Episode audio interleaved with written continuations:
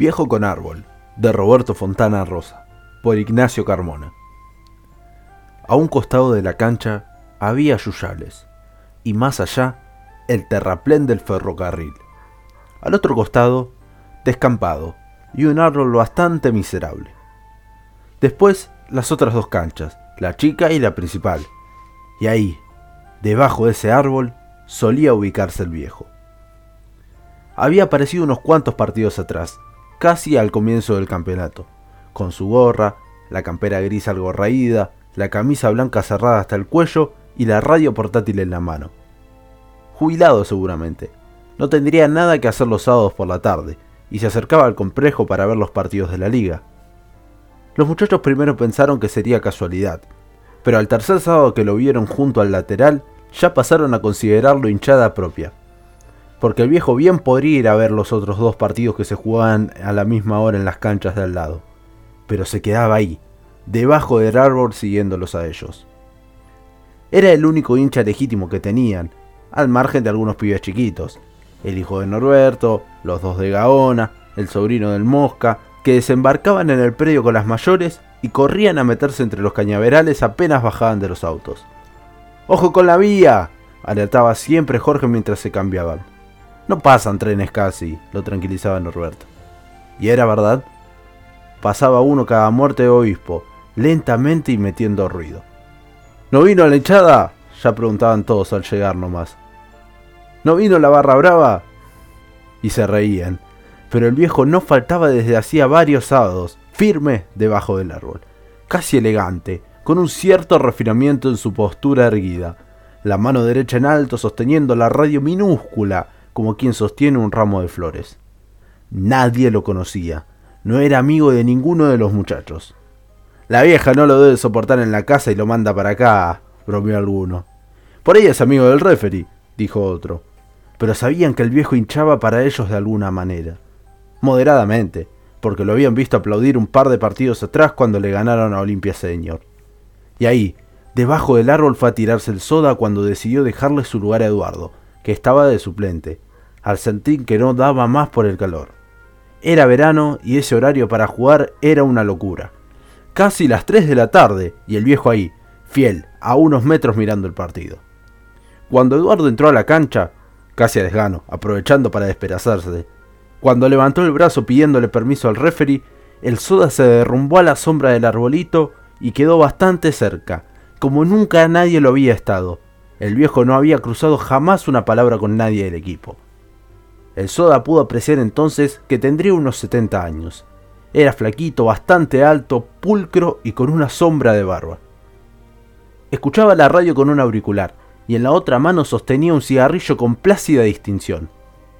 ¿Está escuchando Central Córdoba, maestro? Medio le gritó el Soda cuando recuperó el aliento, pero siempre recostado en el piso. El viejo giró para mirarlo, negó con la cabeza, se, quitó el auricular de la oreja. No, sonrió, y pareció que la cosa quedaba ahí. El viejo volvió a mirar el partido que estaba áspero y empatado. Música, dijo después mirándolo de nuevo. ¿Algún tanguito? probó el soda. Un concierto. Hay un buen programa de música clásica a esta hora.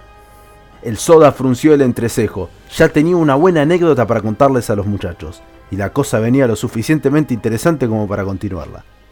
Se levantó resoplando, se bajó las medias y caminó despacio hasta pararse al lado del viejo.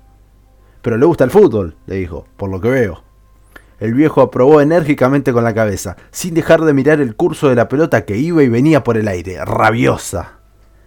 Lo he jugado, y además está muy emparentado con el arte, dictaminó después, muy emparentado. El Soa lo miró curioso, sabía que seguiría hablando, y esperó.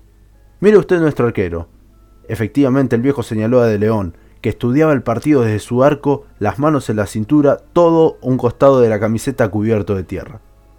La continuidad de la nariz con la frente, la expansión pectoral, la curvatura de los muslos, la tensión en los dorsales. Se quedó un momento en silencio como para que el soda apreciara aquello que él le mostraba. Bueno, eso es la escultura. El soda adelantó la mandíbula y osciló levemente la cabeza, aprobando dubitativo. Vea usted, el viejo señaló ahora hacia el arco contrario al que estaba por llegar un córner. El relumbrón intenso de las camisetas nuestras, amarillo cadmio y una veladura naranja por el sudor. El contraste con el azul de Prusia de las camisetas rivales, el casi violeta cardenalicio que asume también ese azul por la transpiración, los vivos blancos como trazos alocados, las manchas ágiles ocres, pardas y sepias y siena de los muslos, vivaces, dignas de un bacón. Entrecierre los ojos y aprécielo así. Bueno, eso es la pintura. Aún estaba el soda con los ojos entrecerrados cuando el viejo arreció. Observe, observe usted esa carrera intensa entre el delantero de ellos y el cuatro nuestro. El salto al unísono, el giro en el aire, la voltereta elástica, el braseo amplio en busca del equilibrio. Bueno, eso es la danza. El soda procuraba estimular sus sentidos, pero solo veía que los rivales se venían con todos, porfiado y que la pelota no se alejaba del área defendida por De León. Y escuche usted, escuche usted, lo acicateó el viejo curvando con una mano el pabellón de la misma oreja donde había tenido el auricular de la radio. Y entusiasmado tal vez al encontrar por fin un interlocutor válido. La percusión grave de la pelota cuando bota contra el piso. El chasquido de la suela de los botines sobre el césped.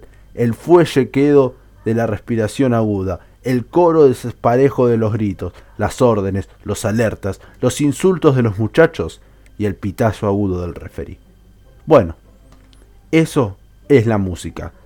El soda aprobó con la cabeza. Los muchachos no iban a creerle cuando él les contara aquella charla insólita con el viejo luego del partido. Si es que les quedaba algo de ánimo, porque la derrota se cernía sobre ellos como un ave oscura e implacable.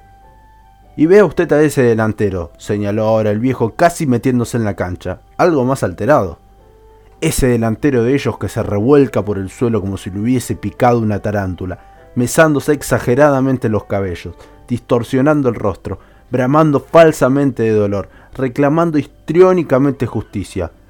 Bueno, eso es el teatro. El soda se tomó la cabeza. ¿Qué cobró? balbució indignado. ¡Cobró penal! abrió los ojos el viejo, incrédulo.